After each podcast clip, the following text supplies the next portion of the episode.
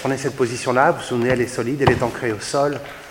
Et puis vous allez faire quelques expirations et lever le coude sur une expiration. Bouche fermée, c'est par le nez.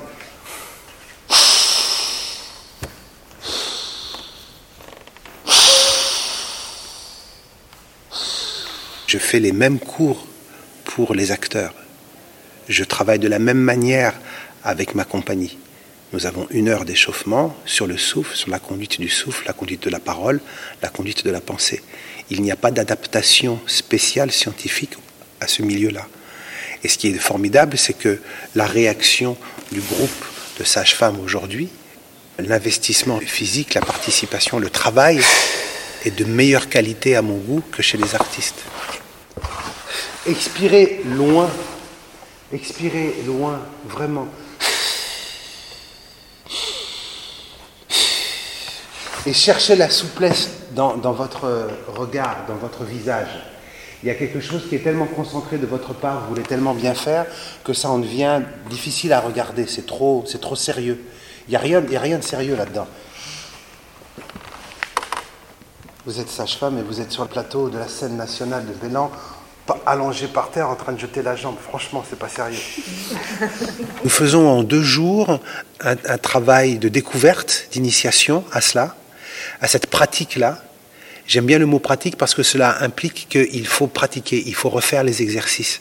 Donc il y a une petite routine que nous apprenons et il est important de le faire euh, régulièrement. En fait, on trouve des traces d'exercices respiratoires chez les Incas, chez les Mayas, dans les peuplades indiennes du, du, du sud de l'Amérique, euh, chez les Indiens Pueblo. Et puis. Chez les sages-femmes de Grenoble. C'est les sages-femmes de Grenoble. Cette formation était nécessaire parce que nous étions dans un climat un petit peu difficile. L'activité en obstétrique ne cesse d'augmenter, ne cessait d'augmenter. On a explosé. Euh, sur, depuis 2008, je crois qu'on a fait plus 40% d'accouchements les équipes ont été peu euh, renforcées. Donc euh, j'ai des sages-femmes euh, compétentes, euh, je trouve que voilà compétentes qui gardent encore la partie humanité, bien que ce soit une maternité de niveau 3, donc avec beaucoup de pathologies. On a de plus en plus cette obligation de sécurité. On a de plus en plus de populations de plus en plus exigeantes qui demandent beaucoup. Et donc je pense qu'elles sont, elles elles sont toujours dans un climat de stress. La sécurité demande de, des tas de protocoles, des tas de suivi, une traçabilité de tout. Et voilà, une fois que j'ai fait cette constatation là, euh, qu'est-ce que je peux faire pour que mes équipes soient mieux? Yes, superbe. 3. C'est la meilleure attaque hein, de nous tous. 4, 5. Expirez, expirez, expirez, inspirez.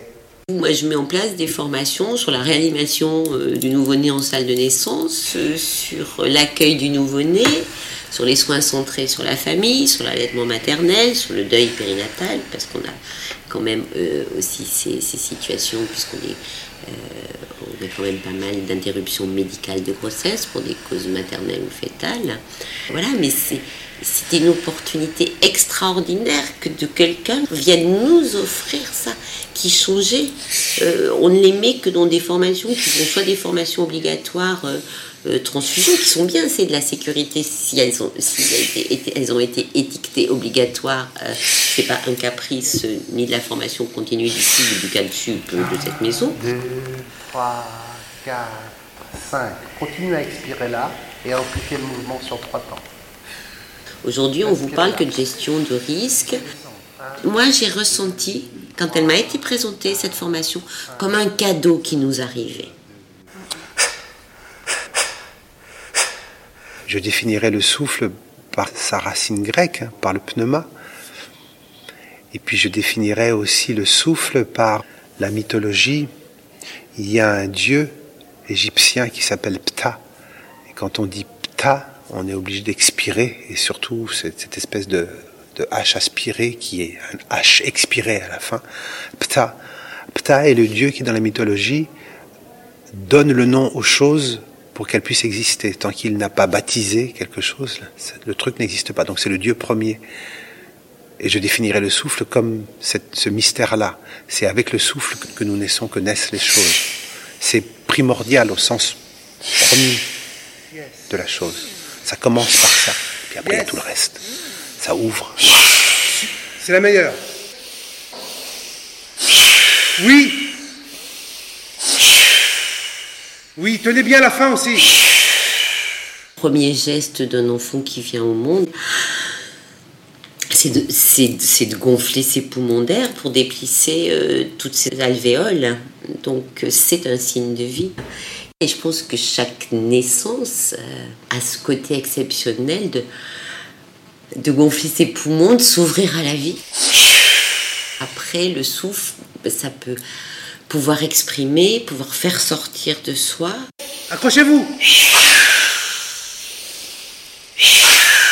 Ok, good job, good job, bravo. Expirer, ça veut dire rejeter du gaz carbonique.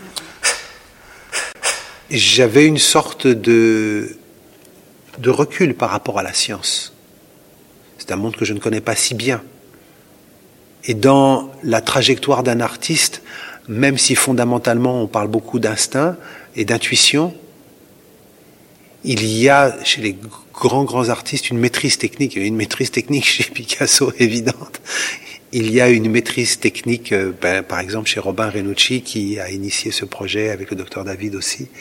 Il y a chez les, grands artistes une, maîtrise technique importante aussi et qui est pas loin de la science quelque part. Mais j'ai l'occasion de le vivre et, et, donc encore une fois d'apprendre.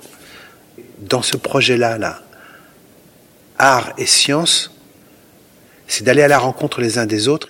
Et j'ai la chance d'avoir un comédien. Ça aussi, je trouve que euh, cette dimension-là, rencontrer un autre monde, c'est cadeau. Je continue, c'est cadeau. D'un point de vue artistique, le partager avec euh, des sages-femmes qui mettent au monde euh, la vie, quoi, c'est une rencontre riche, riche, riche, riche.